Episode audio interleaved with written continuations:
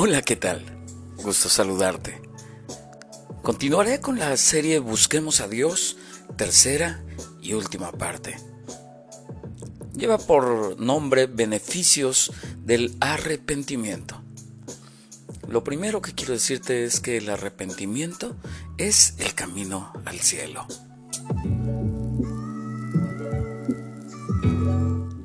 Como recordarás, hemos estado viendo esta serie de hecho nace por los versículos 6 y 7 del libro de Isaías, capítulo 55. Buscad a Jehová mientras puede ser hallado, llamadle en tanto que está cercano. Deje el impío su camino y el hombre inicuo sus pensamientos.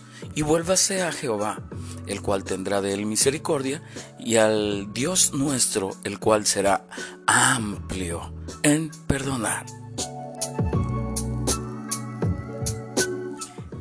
En estos dos versículos vemos cuatro acciones específicas que nos piden hacer, cuatro verbos que nos indican una acción. El primero es buscar, porque dice, busca a Jehová mientras pueda ser llamado.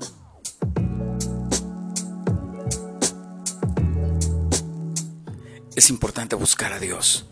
Búscalo de todo corazón y verás que lo encuentras. Mateo 7:8 dice, porque todo aquel que pide, recibe y todo aquel que busca, halla.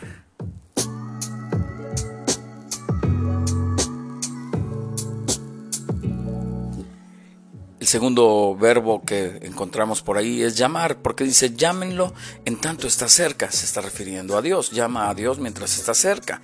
Y en Lucas 11:10 encontramos, y al que llama, se le abrirá. Así es que si tú llamas, seguramente Dios te abrirá las puertas de su corazón para que tú puedas estar ahí guardado.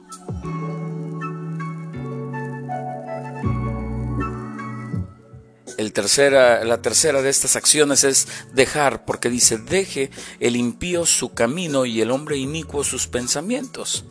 Tenemos que cambiar nuestra manera de pensar y nuestra manera de obrar. Todo aquello que no nos bendice seguramente traerá maldición a nuestra vida. Proverbios 16, 17. La senda de los rectos es apartarse del mal. El que guarda su camino preserva su alma.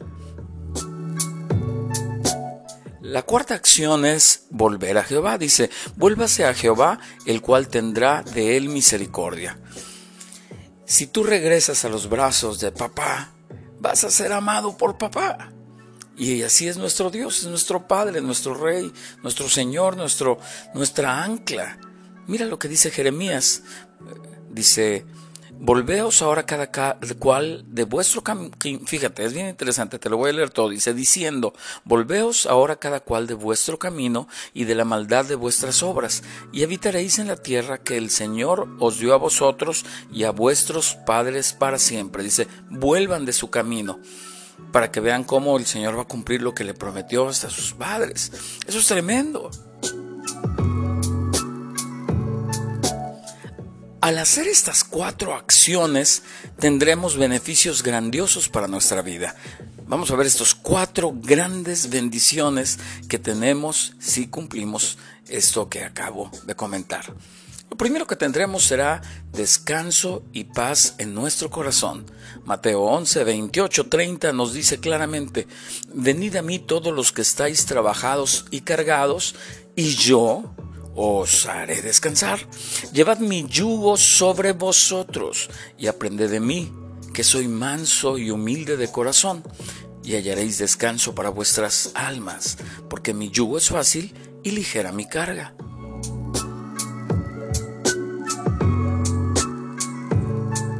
La segunda gran bendición que tendremos será vida en lugar de muerte.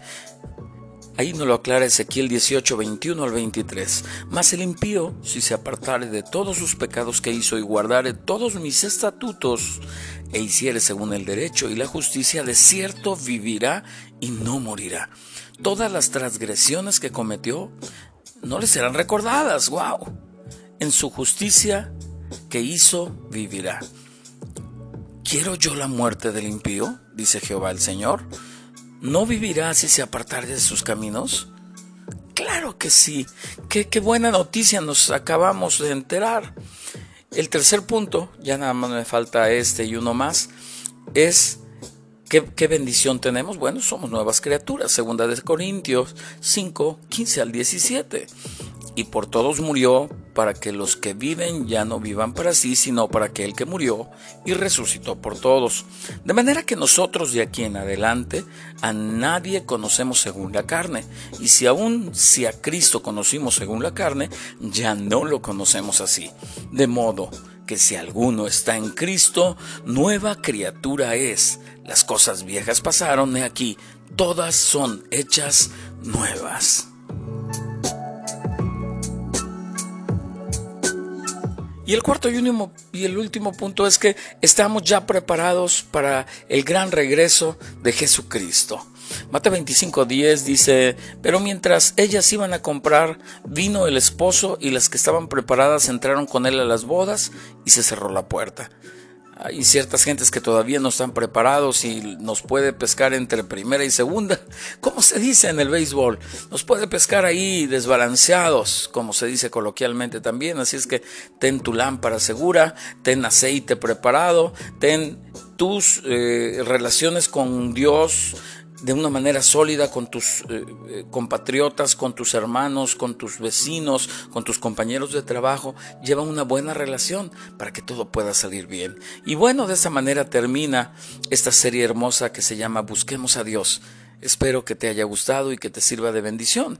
También que la recomiendes y que sigas escuchando los demás podcasts que tenemos por aquí.